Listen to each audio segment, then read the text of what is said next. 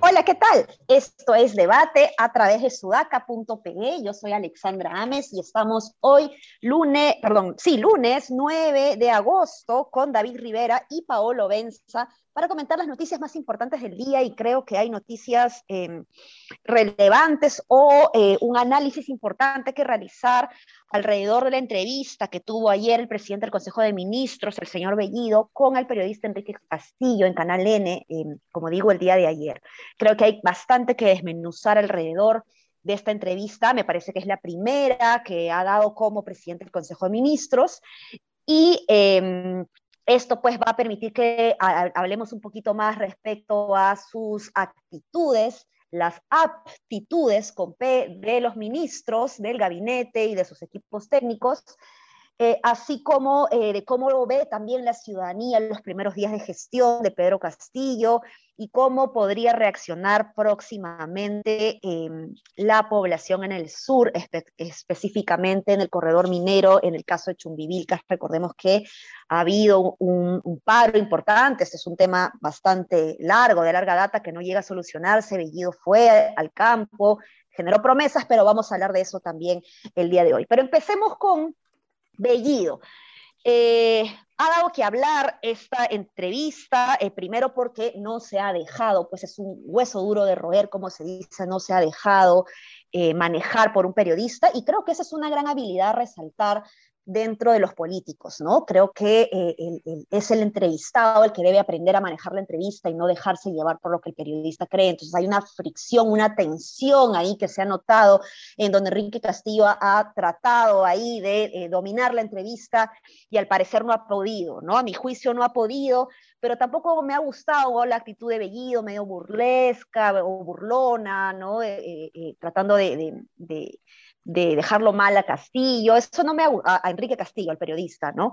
Eso a mí particularmente no me ha gustado, pero hay eh, temas importantes y no me quiero extender. ¿Cómo han visto ustedes esta entrevista y cuáles son los mensajes más clave que, o, más preocupantes que ha lanzado Bellido? Cuéntame, David, Paolo, ¿qué opinan? Dale, David. Eh, sí, Claro, eh, creo que sorprendió la entrevista de Bellido porque ha mostrado algo que no conocíamos de él y es que tiene más capacidad de maniobra política que lo que sabíamos, ¿no? Este es un gobierno del cual conocemos muy poco, a diferencia de otros, incluido el presidente, y eso sorprendió de, de Bellido. Es verdad que esa capacidad de maniobra política está muy relacionada con, con una especie de digamos, si fuese alguien del limeño, diríamos de la criollada, ¿no? Hay una especie de pendejada, ¿no? Ahí de saberle sacar la vuelta a la entrevista, echárselo a Castillo, este, y eso es una capacidad que no recuerdo haber visto en otro primer ministro desde Jorge del Castillo, tal vez, que era muy mañoso y es tal vez una de las personas que mejor media training ha recibido en su vida. Eh, eso es una cosa, pero lo otro es que también ha permitido corroborar este doble discurso que hay en el gobierno. Una cosa es lo que dijo Castillo el 28 de julio sobre la Constitución. Ayer deslizó que no era la única opción, que estaba el artículo 32 de la Constitución como, una, ¿no? como planteando del tema de la Asamblea Constituyente. Lo, lo tercero es lo de Antauro Humala, plantearlo con una naturalidad increíble que podía, que todos, que todos merecen un perdón, ¿no? Una, una reconsideración, etcétera. Este, y se me queda un punto por ahí que ahora me acuerdo. Vale, Pablo. Bueno, lo de Antauro, él, él se lo pidió a Castillo antes. Es decir, hay una declaración suya antes de ser premier, cuando nadie se esperaba que Bellido sea premier, que le pide a Castillo, al presidente Castillo, evaluar el, el indulto de Antauro Humala. Es decir, Bellido está absolutamente comprometido con el indulto de Antauro Humala. Por eso creo que lo ha planteado con tanta naturalidad.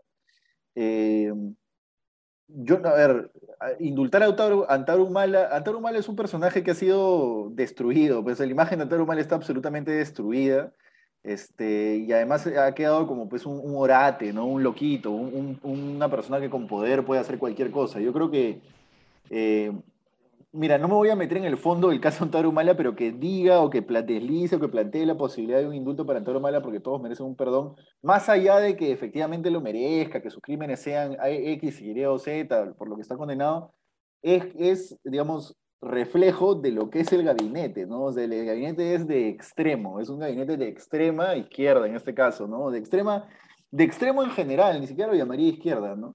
Yo sí voy a destacar, porque seguro no lo han mencionado, lo quería mencionar en la segunda ronda, pero sí voy a mencionar la despedida en, en quechua, ¿no? Porque eh, esa es parte de esto que tú mencionabas, David, de, de la pendejada, ¿no? De la criollada. Pero a mí sí me, al menos a mí eso sí me parece una nota positiva. Sí me parece importante, importante para el gobierno y para los fines políticos del gobierno que tengan un premier que pueda comunicarse así con un grupo tan importante de gente que habla quechua, no solo como idioma materno, ojo, que son alrededor de 4 millones en el país, sino como idioma en general, que saben hablar quechua, que son muchísimos más. Eh, eso es un capital político que nunca ha tenido ningún premier que yo recuerde, no lo sé, de repente ustedes me corrigen, porque yo recuerdo, no, no recuerdo ningún premier que tenga esa capacidad de conectar con una cantidad tan grande de la población, que no tiene nadie más. Este, y además porque sí pinta una... Y además el tono de la entrevista fue todo así, ¿no? Sí pinta una relación de el premier cusqueño, este, dirigente, este, digamos, digamos, es un premier del pueblo. Él mismo fue y dio ese discurso en Chumbivilcas y dijo, ahora cualquiera de ustedes puede ser ministro, yo he salido de aquí, etcétera, etcétera, etcétera.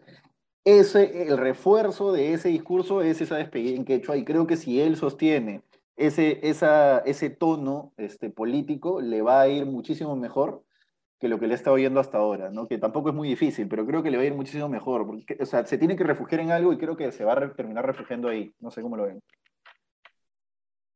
Sí, hay dos cosas, ¿no? Eh, primero sobre la frase que lanza en quechua, a mí me parece eh, bien logrado, ¿no? Que se utilice un lenguaje que por mucho tiempo de alguna manera ha sido ninguneado o, invisibilizado, al cual no se le ha dado importancia, y que hoy sea un recurso para mandar un mensaje, entre comillas, escondido, digamos, frente a periodistas que no entienden este lenguaje, ¿no? Este idioma. Em, eh, eh, es, tiene un contenido reivindicativo bien interesante, pero es un recurso que se agota muy rápidamente, porque también es, si se utiliza para faltarle respeto al periodista, lo único que logras es generar ahí una fricción ¿no? con, con el periodista. Em, minas un poco la confianza que se puede empezar a construir, ¿no? La incipiente confianza que puede darse cuando tú muestras la apertura de recibir una entrevista. Entonces, eso ya no está eh, bien visto necesariamente, ¿no? Al inicio puede ser gracioso, pero luego no es un recurso como para usarlo permanentemente. Em, y lo otro, eh, a mí me preocupa las cosas que ha dicho, eh, porque claro, su misión de alguna manera era mecer al periodista y tratar de no dar información eh, sobre lo de Antauro, no dar una opinión.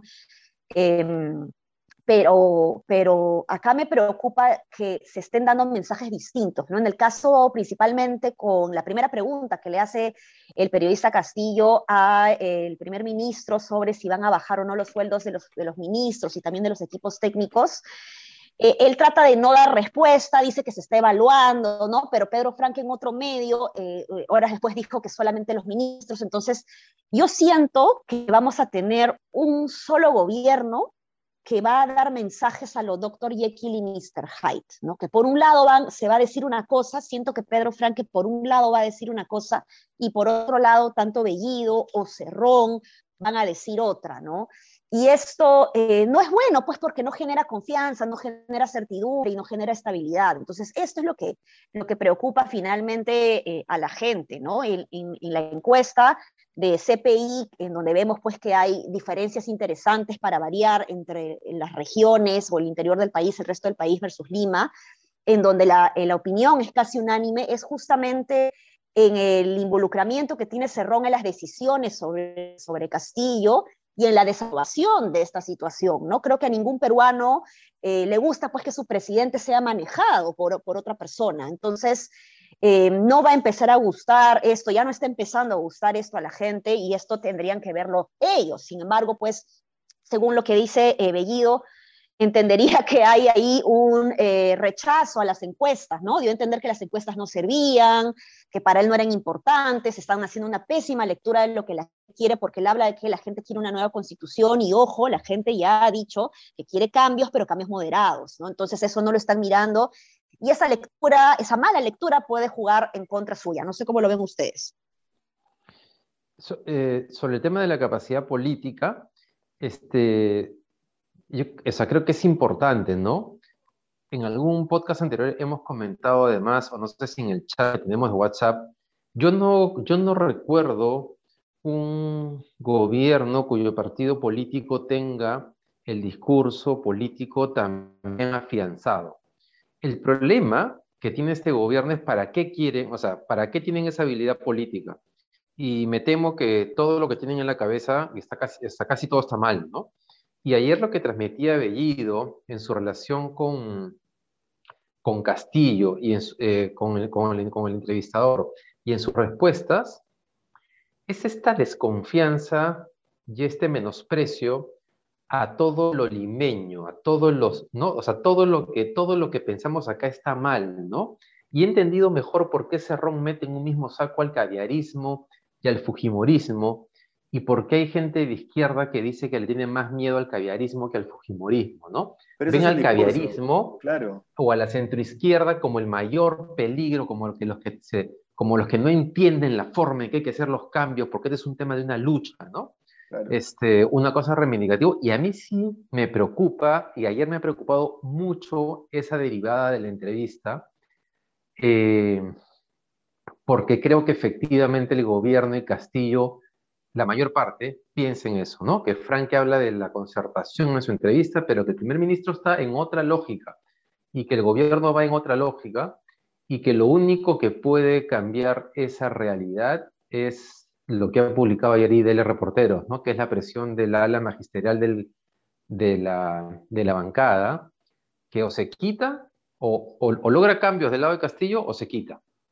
Pero después no veo otra manera este, que este gobierno haga las cosas bien. Ahora, tengo una duda sobre, sobre, este, sobre esto que, este, que has planteado, Vale, porque yo también tengo la impresión que se van a estrellar contra la pared, pero, pero, pero tengo una duda, que no tengo forma de resolverla, ¿no? Porque ayer Bellido dice, acuérdense que en la primera vuelta, ¿qué porcentaje nos daban en las encuestas y cuánto terminamos y cuánto terminamos en la segunda vuelta, ¿no?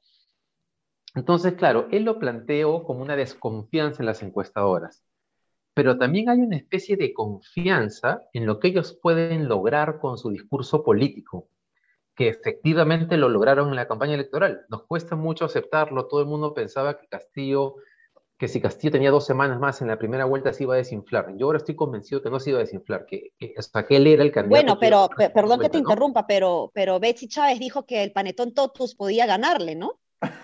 No, no, yo no, sí, yo sé, no, no, yo sé, pero hay un dato muy, muy, muy, concreto. El 75% del voto de Castillo está convencido de que él era la persona correcta. Lo que pasa es que requería ese 25% que dice Betty Chávez, que es el pañatón todo la roca, para, para ganarle a Fujimorismo, ¿no? Pero lo que voy es que ellos están muy convencidos de que su curso radical tiene capacidad de eh, convencer. y, están convencidos porque efectivamente lo consiguieron en la campaña electoral. Yo no digo que tengan razón, solamente creo que ellos están bien convencidos de eso. Yo, yo, yo ahí no sé si es que se van a estrellar contra la, contra, se van a ir de cabeza, ¿no? Yo creo que les va a ir bastante bien con el discurso que están planteando, bastante mejor de lo que les ha ido hasta ahora. El gran combo club que es este Silvio Rendón, me parece, este analista, economista, que siempre publica cosas interesantes, dice que es como la escena inicial de Salvando al Soldado Ryan, ¿no? Recibir y recibir disparos es el inicio del gobierno, recibir disparos, recibir golpes, este, aguantar, aguantar, aguantar hasta que puedan poner la cabeza de playa. La cabeza de playa creo que ya la están poniendo y de ahí en más creo que con el discurso, con el discurso que están planteando antilimeño van a sostenerse bastante bien durante un tiempo, salvo, y por eso sigo insistiendo en lo mismo, salvo que, que lo vaquen. La única forma de, de vacarlo es a través del Congreso. Creo que esa hoy es, ese hoy es su único frente y creo que para eso incluso le sirve también Bellido, porque Bellido si no le dan la confianza este, se pone la soga al cuello en el Congreso, ¿no? Y si sí le dan la confianza, entonces ya tienen un poco más de carretera libre para poder afianzar esa cabeza de playa. Eh, Pero la encuesta como que muestra que el discurso político no es suficiente, ¿no? Porque si fuese suficiente... Ahora no. Dale, dale, dale, dale, David. No, no, eso, digo, yo también, yo también creo como tú, pero la encuesta de CPI lo que demuestra es que hay, hay cosas que a la gente ya le están molestando.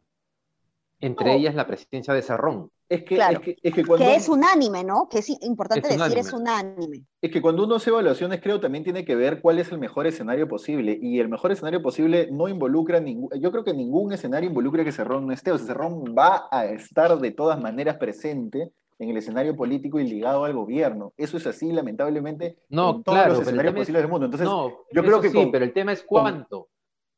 O sea, la pregunta ya es cuánto. Y el problema es que ahora, y, y no es una percepción de los analistas como de fuera, sino incluso del ala castillista de la bancada, que cree que esa predominancia es demasiada.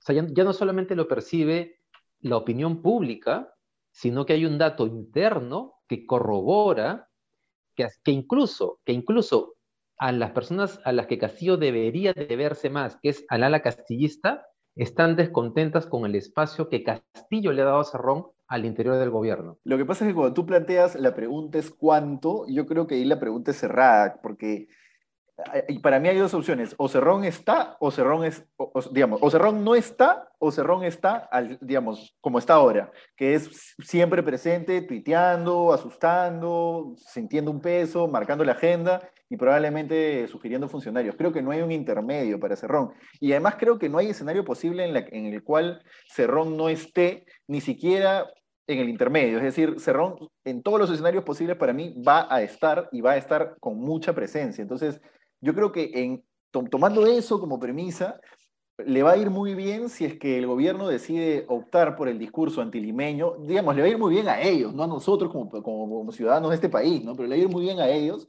si es que deciden optar por el discurso antilimeño. Creo que es la única salida quizás que le, que le queda, teniendo en cuenta y tomando en cuenta la premisa que estoy diciendo, que es que Cerrón va a estar muy presente de todas maneras. Yo no veo un gobierno sin Cerrón. Lamentablemente cada vez estoy más convencido de eso. Yo creo, Paolo, que no le va a ir muy bien porque, ya para tocar otro tema, justamente otro ejemplo, ¿no? Cortesía de Sudaca y del Foco, que ha sacado también una información. No sé qué tanto este rollo antilimeño y en donde diga, dice, dice que nosotros vamos a gobernar, que nosotros somos el pueblo, para el pueblo y por el pueblo, sea un discurso que les eh, permita, que, que, de larga data, ¿no? que les permita estabilidad política. Porque ahorita nomás va a volver a explotar el caso de Chumbivilcas, ¿no? el caso del, del, Corredor Minero Sur, para ser específica en la zona de alta tensión, de conflicto social con la minera Las Bambas. Eh, que es un, un, tema, como yo digo, que ya ha venido eh, eh, generando mucha tensión en, las últimas, en los últimos años, y Bellido ha generado una alta expectativa y ha prometido cosas que en líneas generales o no puede eh, cumplir porque no son viables o lo que ha cumplido no serían la solución realmente a lo que la gente está pidiendo. Entonces, mucho ojo con eso porque la gente se le va a ir encima. También recordemos a Ollanta que no necesariamente, eh, que, que, que, lo, que, lo, llamaron traidor inclusive, ¿no? Es que, sí, yo también creo lo mismo y ¿sabes por qué? Este... Porque, Pablo, en el escenario que tú planteas, que es válido, ¿no? Porque tú estás diciendo Cerrón no va a aceptar puntos intermedios. Exacto. O él manda, o no. Entonces, pero en ese escenario, Castillo tendría que aceptar una ruptura de su bancada. Y no solamente eso, sino que tendría que aceptar que seguramente Somos Perú, los morados, cambien su posición y tener una bancada minoritaria y un Congreso mayoritariamente frente al gobierno, con lo cual solamente le quedaría entre eh, supuestamente las calles o el voto radical del sur andino como soporte político. Ese, sí, bueno, es, ese, es, un poco el escenario que tú planeas. Es, es, o sea, pasa, es, un escenario válido. ¿eh? Lo que pasa es que mi premisa, mi premisa infiere que va a ser un gobierno débil, que va a ser un gobierno eh, bastante, bastante frágil y que probablemente se pueda caer en algún momento. Pero creo que siendo que aceptamos que va a estar Cerrón presente y que eso va a implicar probablemente que se cinde la ala magisterial, que probablemente va a implicar que haya varios sindicatos que no quieran transar con el gobierno, etcétera, etcétera, etcétera, siendo que probablemente eso va a ser así, que esa es mi premisa, creo que dentro de ese escenario que ya, que digamos, yo doy por hecho, lo mejor que puede hacer el gobierno es apelar al discurso antilimeño. Es la única forma en la que el gobierno puede aferrarse a, que no, a, digamos, a no caer. Es la única forma en la que el gobierno puede aferrarse a un núcleo duro de popularidad y de respaldo social, que es lo único claro. que lo va a sostener. Pero no es un recurso que puede usar permanentemente mientras no dé eh, hechos ¿no? A, la gente, a su público, digamos, ¿no? Lo que pasa es que veamos el gobierno de Vizcarra, Ale. el, gobierno de Vizcarra se sostuvo netamente en el antifujimorismo. ¿Por qué no se puede sostener el gobierno de Cerrón, de, Cerrón, de Castillo en el anti en el no, variable. ¿no? No, porque había una guerra de por medio. Aparece la pandemia, ¿no? Entonces, Ojo que Vizcarra hizo su chamba, pero... Y la relación con los medios de prensa también, ¿no? Exacto, y, hizo, pero hizo de la pandemia ese enemigo que, toda, que todo gobernante requiere para, para, para que le vaya bien. Este, pero ah, David, antes de la pandemia, antes de la pandemia Vizcarra se sostenía. Sin... Claro, por, pero porque se había pechado pues. con el Congreso y con los corruptos. En el por eso, en el antifujimorismo. Claro. ¿Por, qué, ¿Por, qué, este gobierno no puede sostenerse en la retórica del antilimenismo? Tú me dices, por la relación con los medios. Ya, pues, pero Castillo ya salió en el discurso de 28 de julio a decir que va a trasladar la publicidad estatal a los medios de provincia. Y eso va a ser un bacanal, ¿ah? eso va a ser, la prueba de provincia son igual de mermeleros, más mermeleros. Se va a ser un bacanal. Entonces, pero ya pues ahí tienes, ahí tiene su, su, capital, ¿no? Él está haciendo eso, yo creo que está apuntando eso y es dentro de la fragilidad inherente a este gobierno, porque Cerrón va a estar ahí, es el mejor escenario para ellos. Ya, yo ahí quiero, quiero retomar la conversación con Juan Manuel del viernes. Yo creo que que Perú Libre y Castillo no son Evo ni el más como para lograr una cosa así en el Perú. Creería. Este, lo segundo es que creo que mientras que Frank esté ahí, eso no va a pasar, porque Frank, Frank se va a comer, o sea, mejor dicho, voy al punto de Ale, no es posible en el Perú eh, sostener un gobierno básicamente por un tema de discurso.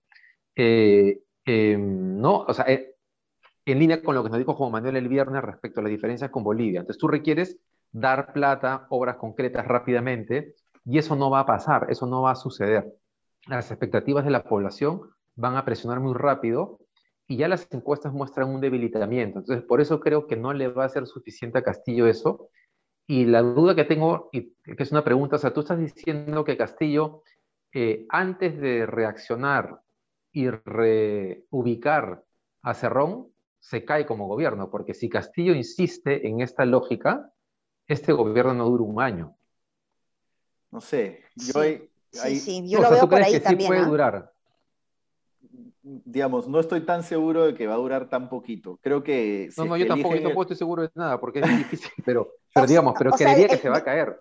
Digamos que el riesgo está en que no dure ni un año o que dure más tiempo de lo debido también, ¿no? O sea, más de cinco años. También. para mí no es un riesgo para mí no es un riesgo que dure un año, sería, como les digo, eh, N veces es la mejor salida para este país, lamentablemente. Ojalá durar un año. Un año, pero bien, bien sacado, ¿no? Por supuesto. Sí, yo, yo, sí no estoy convencido de, eso porque sigo creyendo que en este momento, a pesar de la bajada en las encuestas, Castillo tiene un, un nivel de legitimidad que sacarlo a la mala sería a la larga un problema para el país. Porque si lo sacan a la mala, Cerrón vuelve con el discurso más radical y en la siguiente elección tenemos a un Castillo por dos. Ese es que lo que yo creo que el Congreso lo que va a hacer más bien, si es inteligente, es dejar que se desgaste un poco más, porque ya mira en 10 días, mira cómo ha bajado la aprobación. Frente a la última encuesta del, del, IEP, que donde había, uff, este, expectativa, optimismo, confianza, ¿no? Alegría. Todavía hay, ¿eh? Todavía hay. Eh, pero, pero no, no el nivel de aprobación hoy es desaprobación es mayor, ¿no? Que el de la, aprobación. El gabinete tampoco genera confianza, sin embargo es interesante que la mayoría eh, propone que se le dé la confianza al gabinete, pese a que no aprueban el, gabinete, ¿no? Eso es interesante también de mirar. Oye, Ale, y sobre ese punto, un un dato importante es que Frankie aparece como el ministro mejor posicionado y con un nivel de aprobación mayor que Castillo, cosa que es bien rara pero claro, entonces, claro, eso debería llevarnos a pensar que el costo político, de, digamos, si ellos quisieran radicalizarse o hacer lo que Pablo plantea, tendrían que deshacerse de Franke. Tendrían el costo político, el costo político sería enorme para ellos, salvo que no crean en las encuestas. Pero, que es probable. No cree, no cree. Sí, sí, sí. Lima es un punto, Lima es un punto frente a la inmensidad territorial eh, pero es el 30% del electorado, el 30% de, la población del país, y es donde se concentran los poderes fácticos, ¿no? Entonces, mucho cuidado con, con, ir en contra de Lima, ¿no? Yo creo que es un discurso que le puede servir, como dice Paolo, pero no creo que sea un discurso un recurso permanente, digamos, de, de, éxito, que le traiga un éxito permanente. Un chiquito, un chiquito. Ahí, David, justo tú mismo has dicho, creo yo, el argumento que me da la razón, porque tú dices, no lo deben vacar ahora porque el respaldo social. El, anclaje social de Castillo y la cantidad de gente en la que despierta esperanza es muchísima. Precisamente profundizar en el discurso antilimeño lo va a sentar en ese pilar de respaldo social que para mí es más que suficiente para mantenerlo o para al menos desatar una turbulencia social tan fuerte si es que lo vacan, que, digamos, se lo van a tener que pensar dos veces antes de vacarlo. Este, porque precisamente el voto, el voto castista ha sido un voto identitario muy antilimeño en muchas zonas del país y además muy de, protesta contra el centralismo, ¿no? Entonces, yo creo que si él profundiza en ese discurso, precisamente se va a afianzar en esa base para que el argumento que tú has dado, que es no me pueden sacar porque van a desatar un baño de sangre. Entonces creo que él lo tiene clarísimo en el escenario, por supuesto, de que Cerrón va a estar. Entonces para mí no es, un, no es, una, no es una opción que Franque se quede mucho tiempo en el gobierno, más a, menos que se acomode, ¿no? Y bueno, pase algunas cosas, y ya, que mantenga la economía caminando, etc. Pero no es una opción que Franque se quede mucho tiempo en el gobierno porque Cerrón siempre va a estar, la sombra de Cerrón siempre va a estar. Entonces no creo que el tipo se sostenga igual más de un año, un año y medio como, como MEF. Pero bueno, veamos, ¿no? Sí, solo, solo una, una precisión en lo que he dicho. Por eso usé la palabra todavía, porque a veces perdemos de vista una cosa importante. Solo tenemos 10 días de gobierno y parece que tuviéramos un mes. y en 10 días el gobierno ya se ha debilitado. Entonces yo creería que eso, ese proceso va a continuar. Pero bueno, lo vamos a ver en las, en las próximas semanas. Esto va a ser relativamente rápido, nos vamos a dar cuenta qué cosa es lo que puede pasar, ¿no? Ojo, ojo, yo no digo que no se vaya a debilitar, ¿ah? se está debilitando, en, los, eh, incluso en la arena sindical, en la arena comunal, o sea, en las bambas, ya Salud amenaza con huelga, el SUTEP se le ha volteado, la CGT, CGTP Arequipa ya lo critica, etcétera, etcétera, etcétera. De que se va a debilitar, se va a debilitar, pero yo creo que ellos están diciendo cabeza playa. Me aferro a este, a este voto identitario con un discurso antilimeño y ellos me van a defender. Creo que esa va a ser su, estrategia y creo que es la mejor posible dentro del escenario que Cerrón siempre va a estar. Pero bueno, ya ahí, ahí acabo. Vamos a ver pues cómo, cómo le va. Y bueno, muchachos, estamos ya finalizando, hemos eh, pasado el tiempo del podcast, así que los invito a todos los que nos están escuchando también a escribir sus comentarios, sus opiniones sobre este caso eh, y también evidentemente a compartirnos y visitar sudaca.pe. Un abrazo. Hasta mañana, que les vaya muy bien. Chau, chau.